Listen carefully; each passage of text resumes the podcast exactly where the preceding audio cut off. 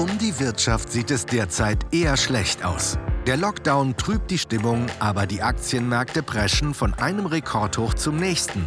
Und immer mehr wagemutige Anleger stürzen sich auf die Kryptowährung Bitcoin, die mittlerweile zeitweise die 50.000 US-Dollar-Marke überschritten hat. Geht das alles noch mit rechten Dingen zu?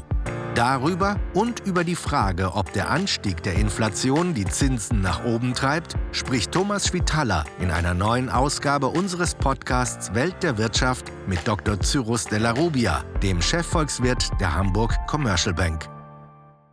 2021 sollte eigentlich das Jahr der wirtschaftlichen Erholung werden. Doch nun dauert der Lockdown immer länger, die Impfungen in Deutschland laufen schleppend, viele Grenzen sind dicht und aus der Zielmarke einer Inzidenz von 50 ist zuletzt eine Zielmarke von 35 pro 100.000 Einwohnern geworden. Die ersten Politiker kündigen bereits an, dass es mit dem Osterurlaub wohl nichts wird. Cyrus, wird es auch nichts mit der wirtschaftlichen Erholung? Ich glaube schon. Also wir haben ja Anfang des Jahres gesprochen und da habe ich schon festgestellt, das erste Halbjahr wird hart. Und das liegt einfach ganz klar, du hast es angesprochen, an dem schleppenden Impfverlauf. Aber wenn man sich die Produktionszahlen, die geplanten Produktionszahlen anschaut und auch die Auslieferpläne der Impfunternehmen, dann sieht man, das zweite Quartal, das wird ordentlich zunehmen. Da sind wir bei fast 80 Millionen Dosen, die da verteilt werden. Und dann geht es also dann wird man nicht mehr darüber sprechen, äh, oh Gott, wir haben nicht genug Dosen, sondern äh, man wird über Logistikprobleme wahrscheinlich sprechen und es werden sicherlich Forderungen laut, dass man auch am Wochenende impft und ich hoffe auch, dass man am Wochenende impft. Und äh, insofern äh, ist von der Seite, glaube ich, nicht mehr dieser Pessimismus dann angesagt. Und dann in der zweiten Jahreshälfte, dann werden wir allmählich auch tatsächlich äh, Herdenimmunitätseffekte auch sehen und äh, die Lockerungen werden mehr und mehr zunehmen. Und das bedeutet letztendlich, äh, dass wir dann übers Jahr gesehen auch ein durchaus kräftiges Wachstum haben werden. Obwohl wir praktisch halbes Jahr wahrscheinlich haben, wo wir noch mehr oder weniger mit Beschränkungen leben müssen? Ja, aber äh, schau dir mal die Industrie an. Dieser Sektor hat sich doch als relativ resilient, sag ich mal, herausgestellt. Äh, die Stimmung in der Industrie insgesamt im verarbeitenden Gewerbe ist gut.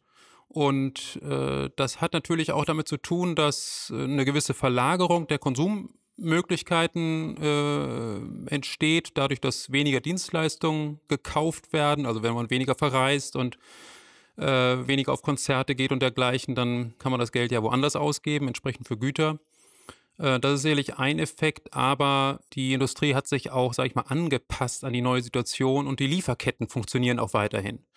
Ähm, auch wenn wir jetzt zu Tschechien die Grenzen gerade etwas eingeschränkt haben, sind sie trotzdem nicht dicht so wie das im Frühjahr der Fall war. Und insofern bin ich da auch von der Seite ganz optimistisch. Aber es gibt ja ganze Zweige, Gastgewerbe, Einzelhandel, die liegen komplett brach.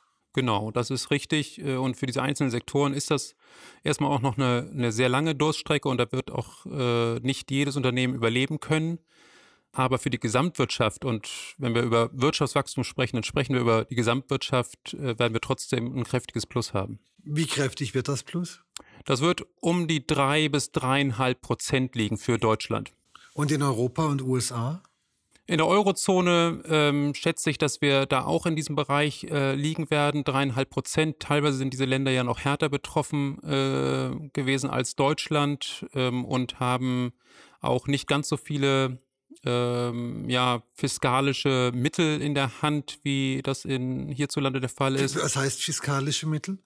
Also Konjunkturprogramme letztendlich, beziehungsweise Hilfen für die Unternehmen, die äh, eben unter dieser Pandemie leiden. Also dreieinhalb Prozent ist da äh, auch so die Größenordnung, mit der wir da rechnen. Und gleichzeitig muss man auch feststellen, das ist ja kein schlechtes Wachstum und das hat eben auch damit zu tun, dass beispielsweise Italien jetzt voraussichtlich ganz gut vorwärts kommen wird. Die haben einen neuen Ministerpräsidenten. Wir kennen ihn, Mario Draghi, der ehemalige EZB-Chef äh, von der Zentralbank, von der europäischen. Und dann äh, haben wir auch außerdem den Wiederaufbaufonds in äh, Europa, der auch einen wichtigen Beitrag zum Wachstum leisten wird. In den USA haben wir ein riesiges Konjunkturprogramm. Da geht es gleich um Billionen. Wie wird sich das auswirken? Positiv. Also äh, geplant sind 1,9 Billionen US-Dollar. Das sind etwa 10 Prozent des Bruttoinlandsprodukts. Das ist ich würde nicht sagen, dass es alles Konjunkturpaket ist. Es ist auch sehr viel dabei, was im Prinzip die Verluste ausgleicht, die durch die Pandemie entstehen. Aber ein Großteil ist auch tatsächlich ein Stimulus sozusagen. Und äh, das wird dazu beitragen, dass die US-Wirtschaft wahrscheinlich mit einer Rate von um die 4 Prozent äh, wächst. Du hast das angesprochen, es gibt äh, sehr viele Hilfen für Unternehmen. Dennoch äh, erleben wir gerade zuletzt äh, eine Situation, wo die Kritik an der Politik der Regierung deutlich lauter wird, eben weil diese Hilfen entweder nicht genügend sind oder nicht ausgezahlt werden oder zu spät ausgezahlt werden, ist langsam nicht nur die Geduld der Unternehmen erschöpft, sondern sind auch die finanziellen Reserven jetzt nicht langsam aufgebraucht? Also Klar, die Reserven bei vielen Unternehmen sind aufgebraucht, insbesondere wenn sich eben solche Verzögerungen ergeben, die du angesprochen hast, dass äh, November- und Dezemberhilfen immer noch nicht vollständig ausgezahlt sind, obwohl sie entsprechend versprochen waren, beziehungsweise die Unternehmen auch damit natürlich gerechnet haben. Das ist so und das wird auch dazu führen, dass einige Unternehmen tatsächlich auch nicht überleben. Daraus muss man versuchen zu lernen aber das kann man auch schlecht jetzt wegreden. Aber gleichzeitig muss man auch feststellen, wir können auch nicht ewig an den Hilfen festhalten, weil äh, wahrscheinlich sind in einem Jahr immer noch Unternehmen in der Krise und zwar unabhängig davon, ob die Pandemie noch da ist oder nicht, weil einfach natürlich auch ein gewisser Strukturwandel stattfindet. Nehmen wir mal beispielsweise äh, Dienstreisen. Ich glaube, Dienstreisen werden dauerhaft deutlich unter dem Niveau sein, bei dem sie waren vor der Krise. Und natürlich gibt es dann viele Hotels, Restaurationen und so weiter, die in diesem Segment sozusagen oder auf dieses Segment gesetzt haben und die einfach einen dauerhaften Nachfrageausfall haben werden. Da macht es keinen Sinn, wenn man jetzt auch in 12 oder 24 Monaten da noch äh, entsprechende Subventionen zahlt. Lass uns doch mal zu dem äh, Lockdown kommen. Der geht jetzt erstmal bis in März und danach gibt es ja vielleicht eine Verlängerung. Wie lang können wir uns so einen Lockdown überhaupt leisten? Wie lange halten das die Unternehmen aus und wie lange halten das auch die Staatsfinanzen aus? Ich glaube, das größte Problem sind neben den Unternehmensbilanzen auch die Menschen und die Psyche der Menschen, die, äh, wo viele einfach nicht mehr bereit sind, das mitzugehen und mitzutragen, weil es einfach für sehr viele Menschen sehr belastend einfach ist. Und ähm, das ist auch der Grund dafür, neben den wirtschaftlichen Auswirkungen, dass die Bundesregierung auch unbedingt über Alternativen verstärkt nachdenken muss und nicht nur in dieser einen Dimension Lockdown, ja oder nicht äh, denken darf. Und wir hatten ja im Herbst letzten Jahres schon darüber gesprochen. Da gab es schon, das war im Oktober oder November, äh, da gab es schon wirklich über 100 Schnelltests auf dem Markt.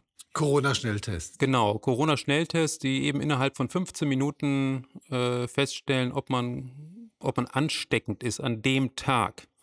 Und China verwendet diese Tests schon eine ganze Weile, macht damit auch Massentests. Jetzt Österreich hat das jetzt kürzlich verstärkt eingeführt und äh, öffnet auf dieser Basis auch die Schulen. Ja, auch ein ganz, ganz wichtiger Aspekt in dieser Krise, weil die Jugendlichen und Kinder leiden extrem unter den Schließungen der Schulen, Eltern im Übrigen auch, äh, die äh, mit dem Homeschooling auch nicht immer so gut zurechtkommen.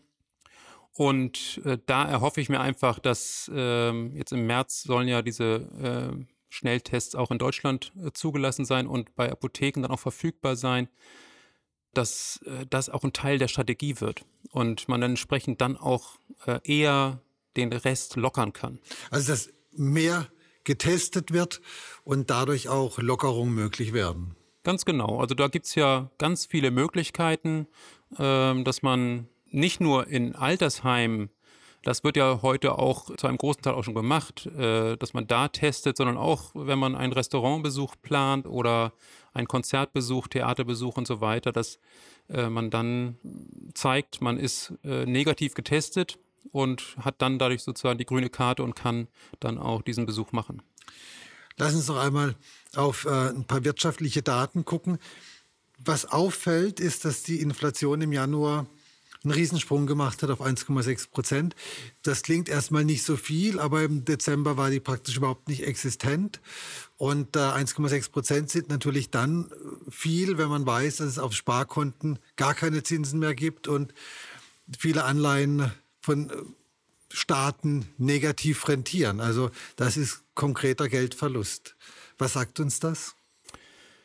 Naja, die Zentralbank, die strebt ja eigentlich eine Inflation von sogar 2% an. Das ist äh, also eine Preissteigerung von 1,6% ist per se erstmal nicht was, worüber man sich Sorgen machen sollte. Aber in so einem niedrigen Zinsumfeld doch schon. Würde ich auch nicht sagen, dass man sich deswegen Sorgen machen muss. Man, äh, also als Zentralbank plant man ja nicht die, die Inflation im Verhältnis zum Zins, äh, der an den Märkten gezahlt wird, sondern man strebt einfach eine ein bestimmtes Preisumfeld an und da wird es in der Regel auch immer begrüßt, wenn die Preise etwas steigen. Und 1,6 Prozent ist so dieses etwas steigen. Warum ist es gut, wenn die Preise steigen? Ähm, ja, das ist vielleicht in dieser Kürze dieser Zeit hier nicht ganz so gut zu beschreiben, aber es, äh, empirisch hat sich erwiesen, dass eine Inflation von äh, so im Bereich von 2 Prozent tatsächlich der Volkswirtschaft die nötige Flexibilität gibt, ähm, um beispielsweise auch, wenn es mal nicht so gut läuft, auch Reallohnrückgänge zu ermöglichen. Einfach vor dem Hintergrund, dass die Menschen nicht bereit sind, den Lohn, sag ich mal, von 2000 auf 1950 sinken zu lassen. Aber wenn die Inflation sozusagen diesen Lohn erodiert und der nominal bei 2000 bleibt, dann ist eigentlich kein Widerstand da. Und das ist aus Unternehmenssicht sage ich mal, schon ähm, positiv aus Unternehmenssicht.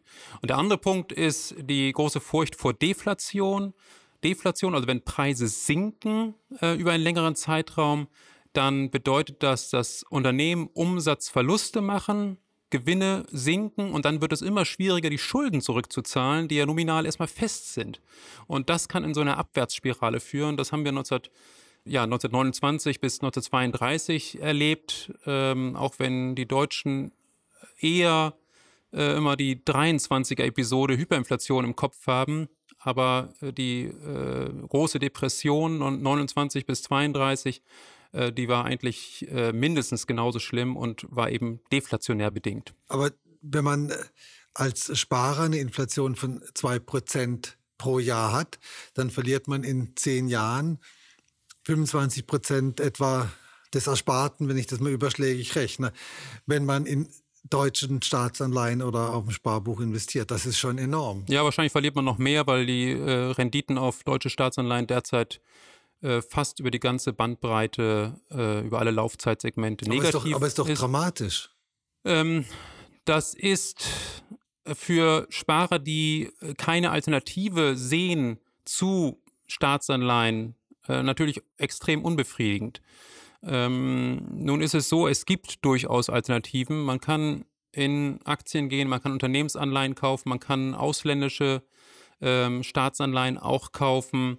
Natürlich sind die auch mit einem etwas höheren Risiko behaftet, aber äh, so funktioniert es am Finanzmarkt, dass Risiko und Ertrag immer in einem bestimmten Verhältnis stehen und wenn man einen höheren Ertrag möchte, dann muss man auch ein etwas höheres Risiko eingehen. Ansonsten ist es so, dass wir tatsächlich, wenn wir die letzten 30 Jahre zurückschauen, dann sehen wir einfach, dass die reale Rendite, also, also die inflationsbereinigte Rendite, dass die tatsächlich seit 30 Jahren abwärts gerichtet ist. Und das bedeutet offensichtlich, dass unsere Volkswirtschaften weniger produktiv werden. Und da kann man jetzt schwer jetzt einer bestimmten Institution, wie zum Beispiel der EZB, die Schuld in, die Schuhe schieben, sondern das ist erstmal ein empirischer Befund. Aber ist so dieses Zinsumfeld vielleicht auch eine Erklärung dafür, dass wir momentan so zwei ökonomische Realitäten erleben? Zum einen die Realwirtschaften, die negativ wachsen, auch durch die ganzen Lockdowns, und auf der anderen Seite die Börsen, Bitcoin. Da sehen wir überall neue Höchststände, selbst das Öl hat einen enormen Aufschwung wieder erlebt. Ja, also diese Entkopplung der Finanzmärkte von dem, was in der Realwirtschaft passiert, das ist auf jeden Fall ein großes Thema. Ich weiß nicht, ob ich es im direkten Zusammenhang mit dem Zinsumfeld jetzt ansprechen würde, aber das ist auf jeden Fall ein ganz wichtiges Thema und das hat sehr viel damit zu tun, dass wir sowohl von den Regierungen, von den Finanzministerien beziehungsweise von äh, der Finanzseite sehr viel Geld in den Markt hineingepumpt sehen, aber eben auch von den Zentralbanken und dieses Geld sucht sich sozusagen seine Anlage. Es findet eine Jagd nach Rendite statt und das treibt im Umkehrschluss sozusagen die, die Kurse nach oben. Und dann passieren eben auch ganz wilde Dinge und wilde Spekulationen. Äh, GameStop war so eine Episode im amerikanischen Börsenmarkt, wo ein eigentlich wertloses Unternehmen durch äh, Social Media Investorenschaft äh, nach oben getrieben wurde auf irre Höhen. Und auf einmal war ein Unternehmen, das eigentlich nicht viel wert ist, äh, 25 Milliarden US-Dollar wert und ungefähr die gleiche Marktkapitalisierung wie Daimler. Und äh, mittlerweile ist das wieder abgestürzt, ähm, aber die Aktienmärkte insgesamt performen immer noch sehr, sehr gut. Noch viel besser performt Bitcoin. Wir haben jetzt die 50.000er Marke geknackt. Wann sehen wir Bitcoin bei 100.000? Ja, Bitcoin ist bei über 50.000 Dollar. Äh, das ist richtig. Am Jahresanfang haben wir, glaube ich, bei 30.000 gestartet. Ähm, und Aber vergangenes Jahr waren wir teilweise praktisch eine Verzehnfachung. Ja, das hat einfach damit zu tun, dass viele institutionelle Investoren auf diesen Zug äh, aufgesprungen sind. Und äh, allen voran, äh, zumindest das prominenteste Beispiel ist äh, Tesla-Gründer Elon Musk der einfach mal eines Tages auf sein Twitter-Profil Bitcoin raufgeschrieben hat. Und mit einem Schlag ist Bitcoin um 5000, 6000 US-Dollar gestiegen. Ähm, das unterstreicht nochmal, wie crazy, wie verrückt die Finanzmärkte derzeit tatsächlich sind. Aber so ganz aus der Luft gegriffen ist es trotzdem nicht, weil er hat damit im Prinzip suggeriert, Tesla wird in Zukunft auch in Bitcoin investieren. Und siehe da, ein paar Wochen später hat das Tesla auch gemacht, hat 10% seiner liquiden Mittel in Bitcoin investiert. Und Tesla ist nicht das einzige Unternehmen. Es gibt äh, ein anderes größeres Unternehmen, MicroStrategy, das auch äh, seine liquiden Reserven noch zu einem viel größeren Anteil in äh, Bitcoin investiert hat. Und auf einmal sehen sich viele Vorstände und Treasury-Leiter vor die Frage gestellt, sag mal, bist du eigentlich in Bitcoin drin? Und früher hätte man gesagt, bist du etwa in Bitcoin drin? Aber jetzt muss man sich rechtfertigen dafür, dass man nicht in Bitcoin drin ist. Also eine ganz neue Welt. Aber wie geht die Entwicklung weiter? Ist das eine Blase, die auch jederzeit platzen kann? Also die Bewegung ist auf jeden Fall eine Blasenbewegung. Ähm, aber so ähnlich wie äh, nehmen wir mal ein Unternehmen wie Amazon. Das hat natürlich auch eine blasenähnliche Bewegung in den 1990er und, und 2000er Jahren gehabt und trotzdem ist das Unternehmen ja nicht wertlos gewesen. Im also, Gegenteil, es ist jetzt unfassbar. Im Gegenteil, ganz genau. Es ist äh, unfassbar wertvoll geworden. Äh, aber ab März 2000 ging es erstmal bergab. Und ähm, ich glaube schon, dass wir hier es auch mit der blasenähnlichen Bewegung äh, zu tun haben. Und es würde mich nicht wundern, wenn wir irgendwann, ich, ich kann es nicht sagen wann, aber irgendwann auch nochmal einen richtigen Absturz sehen werden. Vermutlich kommt dieser Absturz dann, wenn überhaupt auch die Aktienmärkte einbrechen. Äh, was zum Beispiel ausgelöst werden kann durch höhere Zinsen. Woher kommen höhere Zinsen? Na, wir haben darüber gesprochen, Inflation. Wenn die steigt und die Leute Angst haben vor der höheren Inflation. Ich habe eigentlich keine Angst vor höherer Inflation. Ich glaube, das ist ein vorübergehendes Phänomen. Aber wenn das sich bei den Märkten und bei den Leuten durchsetzt, dann könnte das die Aktien runterbringen und dann glaube ich, würde auch Bitcoin reagieren. Wie wahrscheinlich ist es denn, dass die Aktienmärkte von den Höchstständen nochmal substanziell nach unten gehen? Also in unserer Prognose haben wir drin, dass das praktisch zur Jahresmitte passiert. Dass die Jahresmitte, dass da der Zenit der vorübergehende Zenit an den äh, Aktienmärkten erreicht wird und dass wir dann mindestens 5% runtergehen, aber durchaus ist auch da äh, noch mehr möglich. Was ist mit dem Ölpreis? Der steht wieder bei über 60 Dollar. Da haben wir auch eine enorme Entwicklung gesehen. Ja, ich glaube, das ist eine Mischung zwischen fundamentalen Entwicklungen und auch äh, Finanzmarktgetrieben und spekulationsgetrieben. Wir haben eine relativ disziplinierte und überraschend disziplinierte OPEC, die vor allem deswegen äh, diszipliniert ist, weil ähm, Saudi-Arabien als wichtigstes Mitglied äh, dieses Kartells äh, gesagt hat, wir kürzen unsere Produktion um eine Million Barrel pro Tag. Eine Million Barrel, das ist ungefähr ein Prozent der gesamten Ölförderung. Das ist insofern schon eine, eine große Maßnahme, die man da getroffen hat. Und äh, darauf haben die Märkte sehr positiv reagiert. Gleichzeitig haben wir diese Hoffnung, dass die Konjunktur sich eben entsprechend noch erholt. Und wir haben ja teilweise auch gute Zahlen aus China, aus den USA. Ähm, und dann ist aber auch der Ölmarkt sehr stark, ähm, da gibt es sehr viele Instrumente, sage ich mal, also Termin Kontrakte. Also man kann auf den Ölpreis in der Zukunft wetten. Und diese Terminkontrakte werden von institutionellen Investoren auch gekauft. Und die können auch, und das tun sie derzeit, glaube ich, auch sehr stark, den Ölpreis treiben. Und ähm, insofern ist das eine Mischung aus diesen fundamentalen Entwicklungen und ich glaube, da ist durchaus ein Großteil Spekulation auch mit drin. Jetzt komme ich nochmal äh, ein, äh, machen wir nochmal einen Schritt zurück.